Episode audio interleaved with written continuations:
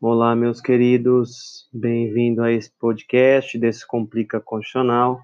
A gente está falando sobre a classificação das constituições. No podcast anterior falamos da, da classificação quanto à origem, em outorgada, promulgada e cesarista ou bonapartista. Nesse, nesse episódio, a gente vai falar um pouquinho da classificação das constituições quanto à forma. E aproveitar, se der tempo, a gente fala também em relação ao modo de elaboração, nesse mesmo episódio. Quanto à forma, as constituições podem ser escritas e não escritas. A Constituição é escrita quando ela é escrita, óbvio, mas num único documento. É, então, num evento convocado pelos parlamentares ou pelo ditador de plantão, ela é escrita. Nesse caso, é uma Constituição escrita porque foi feito tudo num único momento, num único documento.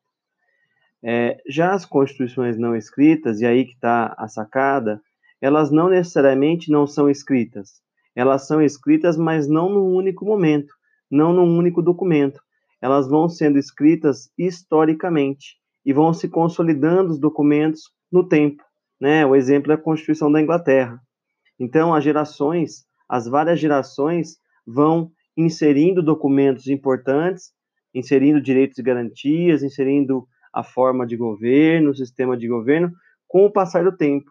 E isso vai formando, tomando corpo e formando as constituições não escritas.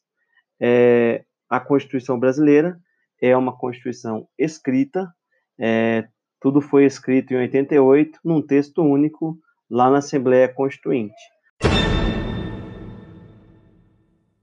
Aproveitando o mesmo episódio, em relação ao modo de elaboração, as constituições podem ser dogmáticas ou históricas. Dogmáticas são aquelas formadas por dogmas no momento em que a Constituição foi elaborada, né? Então, naquele momento, reuniram-se os dogmas do momento e estabeleceram a Constituição. A Constituição escrita tem muita conexão com a Constituição dogmática. A Constituição brasileira, então, é escrita e dogmática. As constituições não escritas costumam ser também históricas. Então, a Constituição inglesa é uma Constituição não escrita e também histórica. Por que histórica?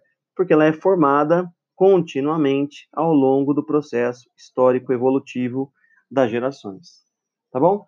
Espero que tenha entendido, então, Constituição quanto à forma escrita e não escrita. Constituição quanto ao modo de elaboração, dogmática e histórica. Constituição brasileira, escrita e dogmática. Beleza? Então, nos vemos no próximo episódio. Um grande abraço a todos.